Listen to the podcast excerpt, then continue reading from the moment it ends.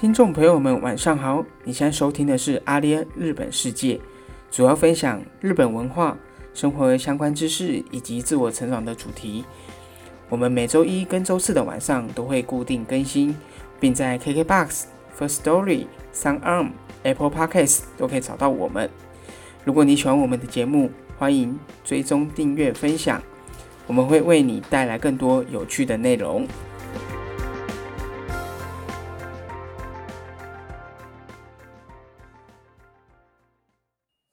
大家好，我是阿联的 Ivan。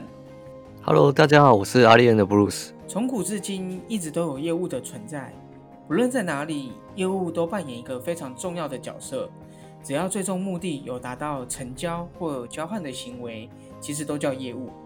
今天我们要来分享，在与日本客户商谈当中，有哪一些地方我们应该要特别注意的，才可以让客户对你有一个好的印象。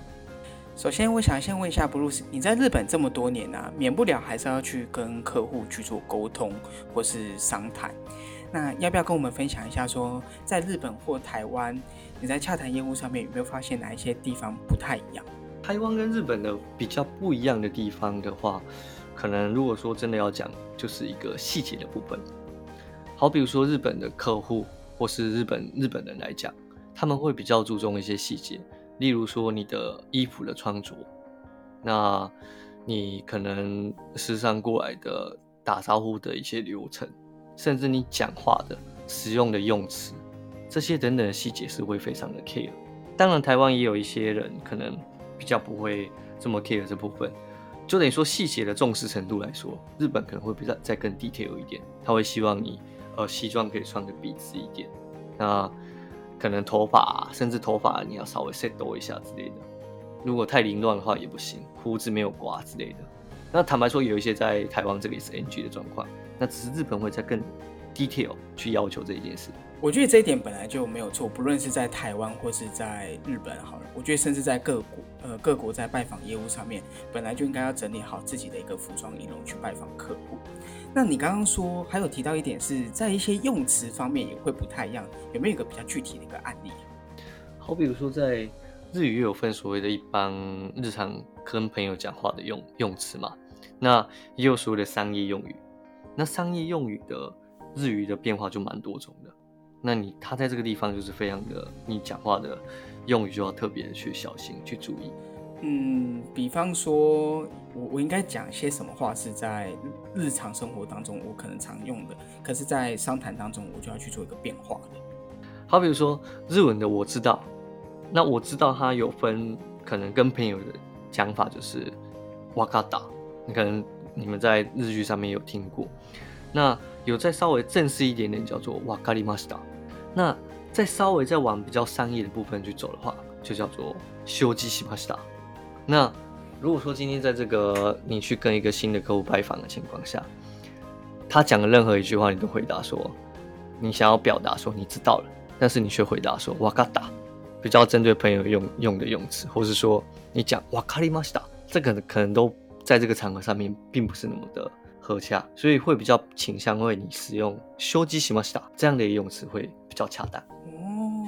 了解。所以其实有一些用词上面真的比较比较得当一点。那如果说我们在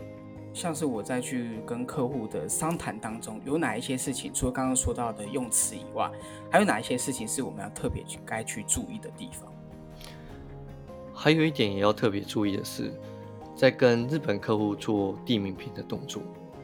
这不论说在台湾的公司，你有机会去拜访日本人的客户，或是说你在来到日本工作的人，你们有机会去跟这些日本人做接触的一个机会。那这个递名片的动作是非常重要的。好，比如说第一个，你的名片要好好买一个，至少买一个名片盒放进去自己的名片，不要把名片放在自己的钱包或放在口袋。然后遇到客户就直接从口袋拿出名片丢给对方，递给对方这样。那第一个不要放口袋跟放钱包的原因，就是因为说，通常这样名片会比较容易遮到或是有污损的状况。那这样你直接把这个名片从口袋或从钱包拿出来，这本身就感觉不是很美观。那甚至客户也会觉得说，你对这一场的面谈或是商谈，没有那么重视。那再加上说你递出的名片也有可能会有折损到，或是有污损到，那他可能本身也会觉得说啊，你这个人感觉非常的轻浮。哎，那这样的话是不是说？我在挑选名片夹的时候，我也要特别去挑选。像我曾经呃，我买过一一款名片夹，是比方说我放的比较多张，那它盖上去之后呢，可能一段时间在我们走动的时候，它会至少难免还是会摩擦。所以当我打开让你抽出第一张的时候，它通常都会有一些名片夹上面的一些压痕或是污损。这样的情况下，我也没有办法递出去给对方，因为人家就会觉得说，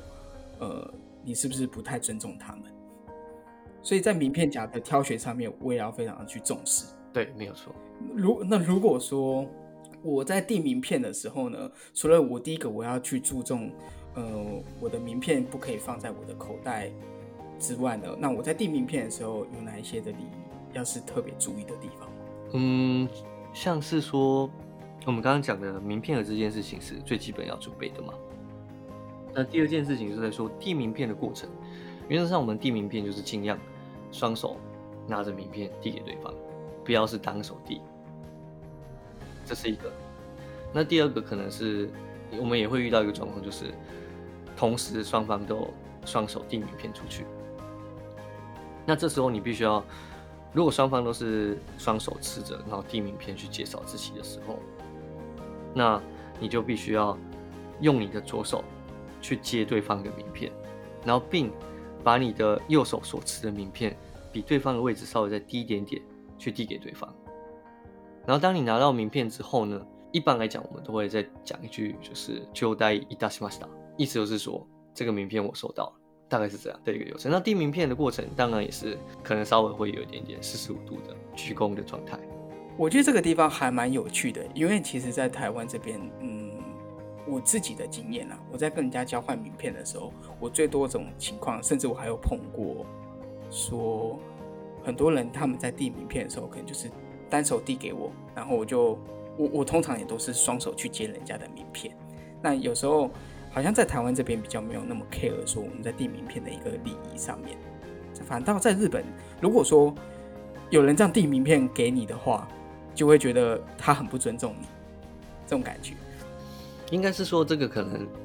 尊重也是一件事情。那再就是说，这可能是在日本的一个递名片的文化的一个礼仪。那这个礼仪，其实我在日本这边也今年也是第五年的时间了。那我发现说，这是每一个日本人他们都非常重视的一个文化。我还没有遇过说有一个日本人会非常的随随便便就说：“哎，这是外名片啊。”然后就这样单手递给我这样。我还没有遇过这样。我真的觉得这样单手递名片是一件对我来说，即便在台湾，我也觉得它是一个蛮没有礼貌的一件事情。好的，艾文，你说的这一点，我会比较偏向是每一个个股的文化不一样而已。那日本比较重视在于这个文化，那可能我们台湾的部分，有人会双手递，也有人会单手递。那这其实是文化上面的一个不同，我是这么认为的。所以对我来讲啦。坦白说，我哪一个地方我都都是可以接受的。那只是我们既然到了一个国家，我们就要进入他们那个文化，就是所谓的入境随俗。嗯哼，理解。所以其实入境随俗真的是很重要的一件事情，因为毕竟我们在其他的国家，我们也不太了解地方的文化，所以一开始，嗯，真的要去好好的去学习对方的一个名片，不论不论是在商谈上面的礼仪，或者是交换名片上礼仪，都还要特别注意的地方。那除了说我们在递名片的过程当中我们要去注意以外，还有其他的部分是需要再特别注意的吗？还有一个蛮重要，就是在于时间，时间的概念是非常重要的。在日本，尤其是在日本，一分一秒都叫迟到。我纵使啦，我纵使是今天我跟他约十三点，下午十三点的时间，那十三点零一秒，这也叫做迟到。这虽然说非常的严谨啊，一般来讲，我们都会先提前个五分钟左右，五分钟到十分钟先到对方指定的地点，就是尽量不要可能，比如说啊，刚好就如实的十三点到，或是说你只要延迟个一分钟，十三点零一分，这也都是对方会觉得啊，感官不是很好，那如果说真的会因为交通的原因啊，有一些其他状况，真的你会感觉到啊，可能今天真的会迟到。那最起码最起码你必须要事先告诉对方，不好意思，我可能会稍微迟到个几分钟这样。所以在这个守时的概念，日本人这边是非常非常的 care。嗯嗯，就要再更加严谨。对，这个这个其实是蛮重要的啦，在日本这个国家，不懂得怎么守时的人，同时也代表他是没有信用的人。他们会把这样的信用跟守时画上等号的人，其实还蛮多的。嗯嗯，OK，了解。所以坦白说，我觉得守时这件事情，每一个工作上面的人，他们都要去遵守的。它就代表着一个人的时间观念有没有好，那就会看得出来他在工作上面的一个态度。那我这边再问一下布鲁斯，我自己也常常听到说，与日本客户啊都要去做喝酒应酬。我是曾经有听过说，一名业务你必须要学会喝酒这件事情。如果你不会喝酒的话，是不是就没有办法去谈成这笔业务？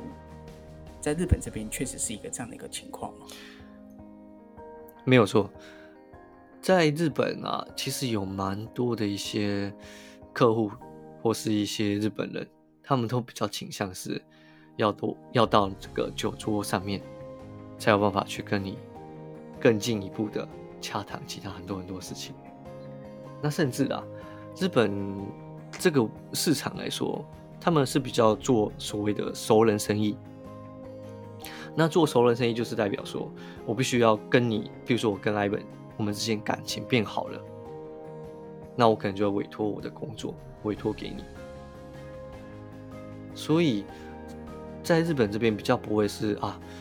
譬如说 A 公司、B 公司，他们价钱比较低，他们的可能品质比较好，那我就直接看到这网络上有这相关的资讯，或是我知道有这几间公司，我就马上决定决定这几间。他们可能最后还会逛是我要去了解这间公司的，不能说业务的人等等好不好聊，有没有办法这样聊起来？那。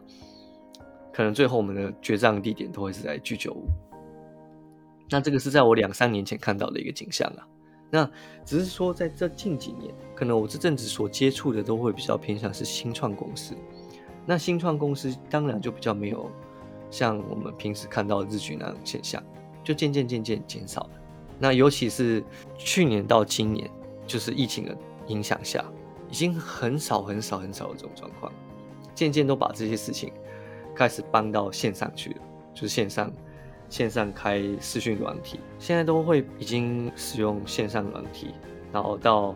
线上开视讯去做洽谈公司，那也变得比较少去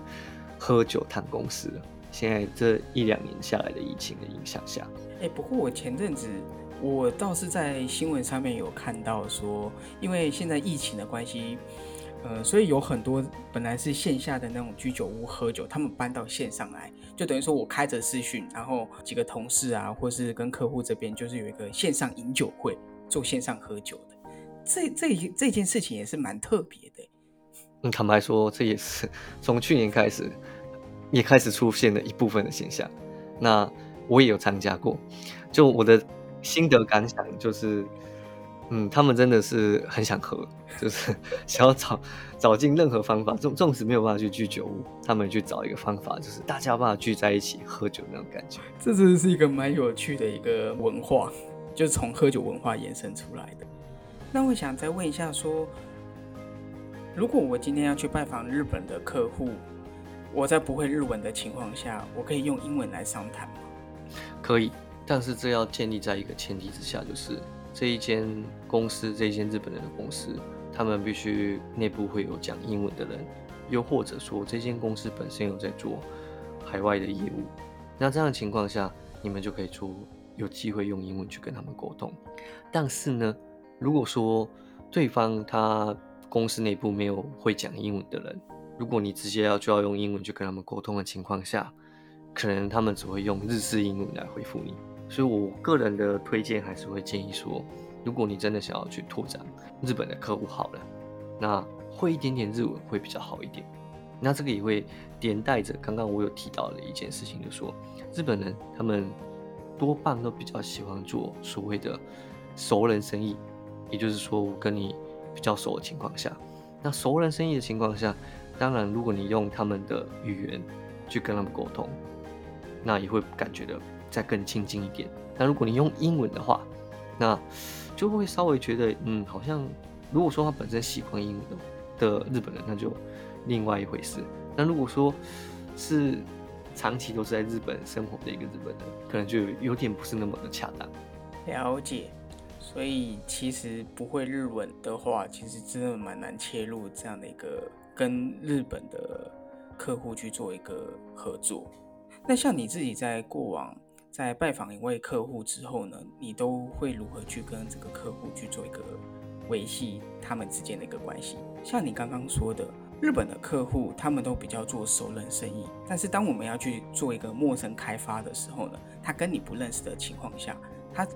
会透过什么样的方式愿意跟你做第一次的这个关系的建立，甚至让你之后愿意继续跟他的这个第二次、第三次的拜访？其实在这个地方，我认为不论是在哪一个国家，我比较不会说去刻意要去跟这一位客户去维持关系，然后去讨好他等等的。我比较不会去做这件事情，我反倒就是以就像是朋友的那种角度，我们跟朋友的如何相处，我就是以这一套方式去跟这些可能商场上面的一些客户，那我也会比较把建建立成一个所谓的商场的上面朋友。如果我们用真心啊一些诚意来跟他们交往，那他们相对的也会用相对的感觉来跟我们回应。其实我之前也有在。我在日本有认识蛮多的一些跟我们年纪大概是二十几岁左右的一些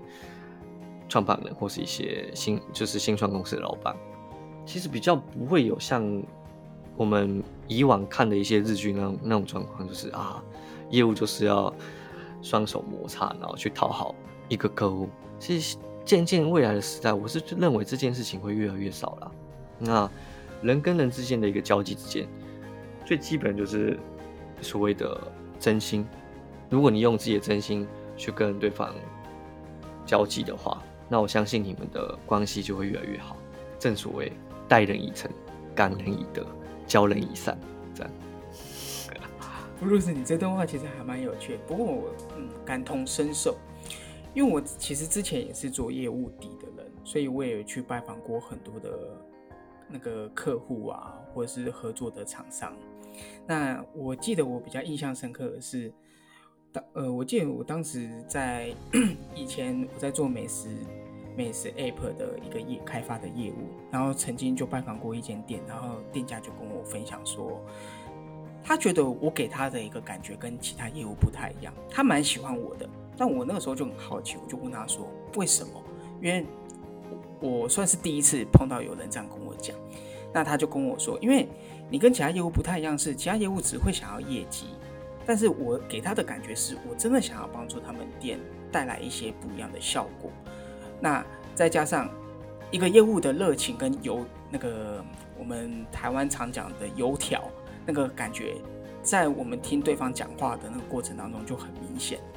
所以那个时候他就跟我说，他能够。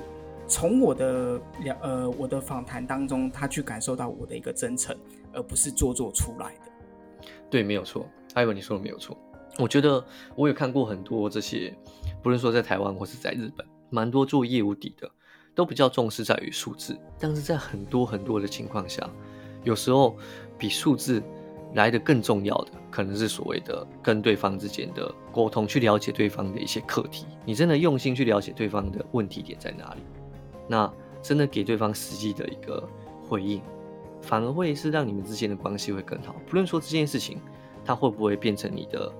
利益啊等等的，这都先放一边。那我觉得，要这也算是最基本的人跟人之间的接触嘛。对不起，不是接触，是交际。嗯，没关系，但真的就是这样。我觉得在谈业务，或者是在自我介绍，或者是。我们在人与人之间的相处，最重要的还是那一份温度吧。我们给人家的那个温度的感觉，人家会不会愿意跟我们去继续相谈下去，愿不愿意继续跟我们合作，其实都看在人与人之间的那个温度。那个温度会带给人家一种，哦，我觉得他是温暖，是为我着想的那种感觉，比较愿意有机会继续谈下去，不像比较不像是机器人一样。那来到节目最后的尾声，布鲁斯，你要不要来跟我们？的听众朋友分享你自己在日本跑业务的一个心得，一段话就好。好的，我们前面所说到的这些，不论说礼仪或是手势等等的，这些都不都是这些都是蛮重要的。以前我总是认为，在这个社会上，要用相对利益在彼此身上，这个人脉才会建立起来。那不过在前两年的时候，我在东京有遇到一位年轻的日本社长，改变了我原有的想法。那这个年轻的日本人，他跟我说了一个再简单不过的道理。他说：“其实我们对待人就是真诚，你对他好，他就会对你好，就这么简单的一句话。有时候我们在这个社会啊滚荡久了，我们都会忘记当初我们待人的一个初衷。那通常以利益建立起来人脉，当你失去了给对方相对的利益的时候，这些人可能就会离你而去。但如果你是以自己的真心，以诚意来跟对方交往，那这样得来的人脉，他在最紧要关头的时候，他是会来帮助你的啊。虽然我们今天有前面有讲到说，跟日本人的注意的，不能说递名片或是手势等等的一些礼仪，这些也都是很重要的。但还有一个最重要一点就是，你要保持着真诚去跟人家交际，这才是最重要的一件事情。哇哦，Bruce 这段分享真是非常的感性。他将去到日本这五年多来的体会浓缩成这一段话分享给我们。希望听众朋友们今天听完这一集之后，对于日本的客户应该要怎么去拜访他们有所收获。最后，我们今天的节目就到这边结束。如果听众朋友们你们还有什么想要听的主题，欢迎你们随时到阿莲的脸书或是 IG 私讯留言给我们。如果你喜欢我们的节目，赶紧追踪、订阅、分享。我们会在每周一跟周四的晚上发布最新的一集，为你们带来更多有趣的日本内容。那我们下一集再见喽，拜拜。